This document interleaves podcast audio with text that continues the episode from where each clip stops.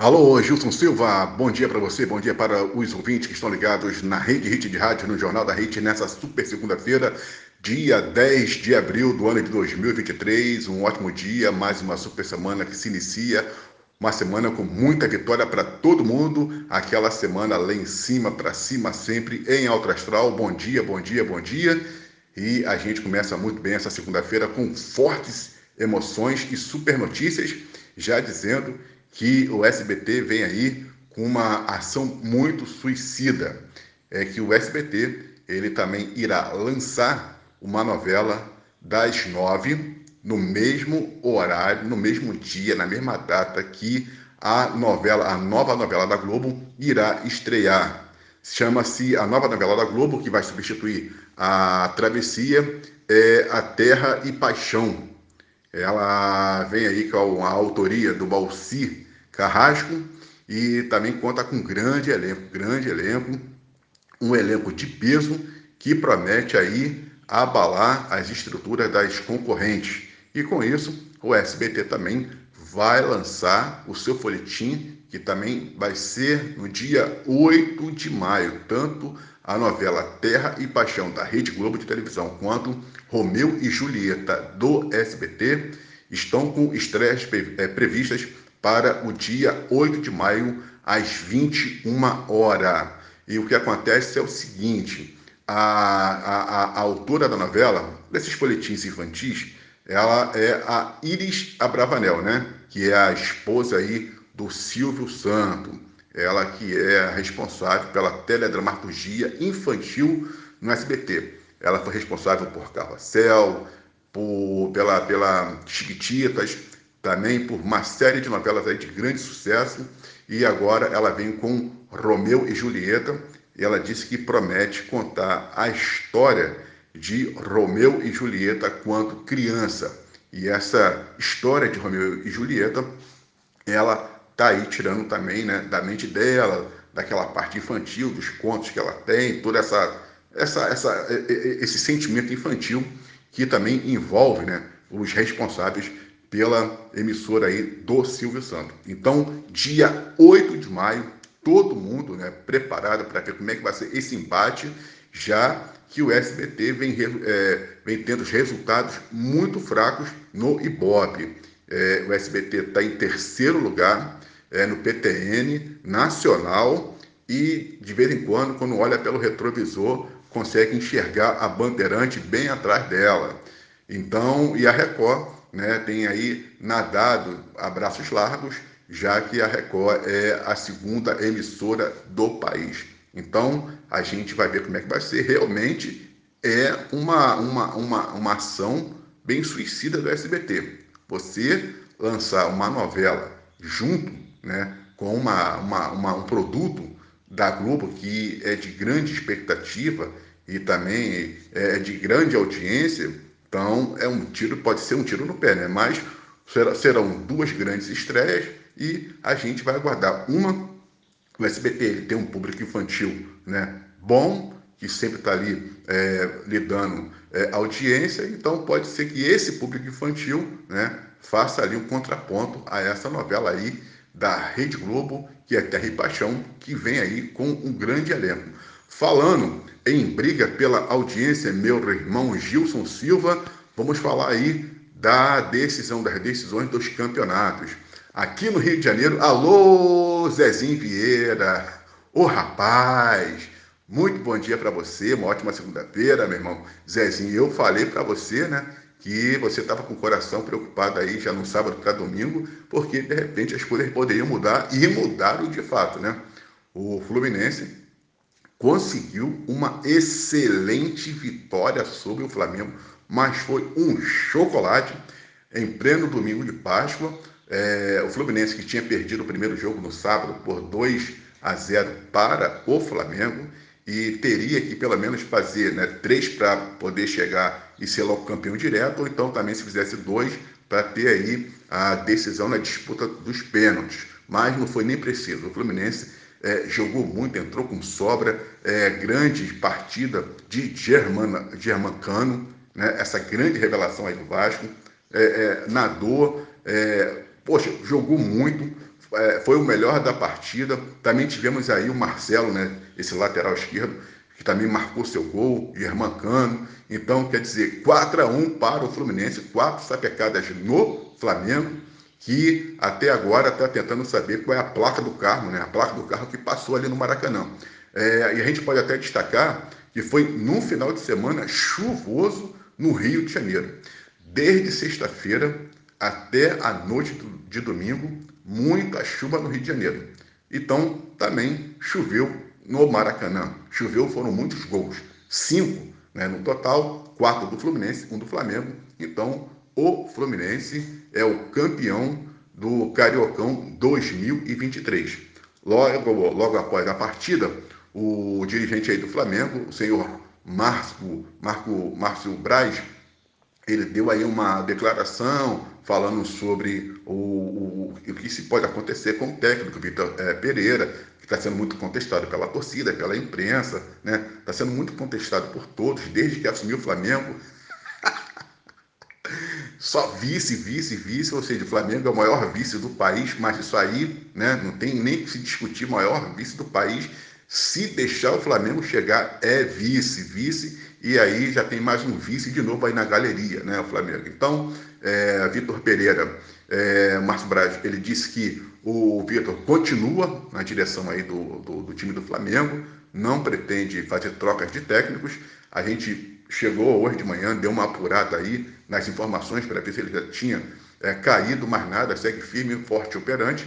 E a gente espera que o Vitor Pereira continue firme, forte e operante até o final do ano né? Até o final do ano, vamos aí mantendo o senhor Vitor Pereira, quem sabe ele vai dar aí uma grande alegria para as torcidas rivais, né, que já estão contando aí para que o Flamengo pague a sua Série B. Pague, porque o Flamengo está devendo uma Série B. Para quem não sabe, o Flamengo em 95 já estava rebaixado, né? Caíam quatro naquela época, o Flamengo já estava entre os quatro últimos colocados naquela edição do Campeonato Brasileiro. E quando chegou na penúltima rodada, aí é, a CBF decidiu né, que já não se cairia mais quatro, só, só cairiam dois, e aí eles conseguiram livrar, é, livrar o Flamengo da segunda divisão, que senão seria o primeiro dos grandes do Rio né, a jogar a segunda divisão. E assim aconteceu, virar a mesa, o Flamengo permaneceu na, na primeira divisão. Aí em 96 o Fluminense também foi rebaixado. Aí teve esse episódio, virou a mesa também em 96, jogou em 97 a primeira divisão, foi rebaixado. O Fluminense é, em 97 aí não teve jeito, teve que jogar a Série B. Então, é, Fluminense é, 4 a 1 Fluminense campeão aí do Cariacão 2023. E a gente também vai falar né, que o Grêmio se consagrou campeão é, do Galchão né, aí sobre o comando do senhor Renato Gaúcho, é uma questão até muito interessante. É, Renato Gaúcho e o Grêmio já não conseguem mais ficar um sem o outro, né? É, o Renato, depois que saiu aí do Grêmio, teve algumas passagens pro, pelo Flamengo, né? E não teve um bom. Eu acho que ele fez uma boa campanha, mas aí o Flamengo achou que ele não tinha feito bom resultado, dispensou o, o, o, o Renato Gaúcho. E com isso, com a dispensa do Renato Gaúcho, quando saiu lá do Grêmio, o Grêmio foi rebaixado e, por incrível que pareça, aí com o retorno do Renato Gaúcho, o, o, o Grêmio consegue a sua ascensão e também agora é, voltou à primeira divisão e já voltou sendo campeão gaúcho. Também tivemos o Campeonato Mineiro, com a vitória do Galo sobre o América Mineiro. Então, Atlético Mineiro também campeão, né? Campeão aí do, do Campeonato Mineiro. E também a gente vai falar do Campeonato é, é, Paulista, que culminou também com a vitória do Palmeiras 4 a 0 na Água Santa.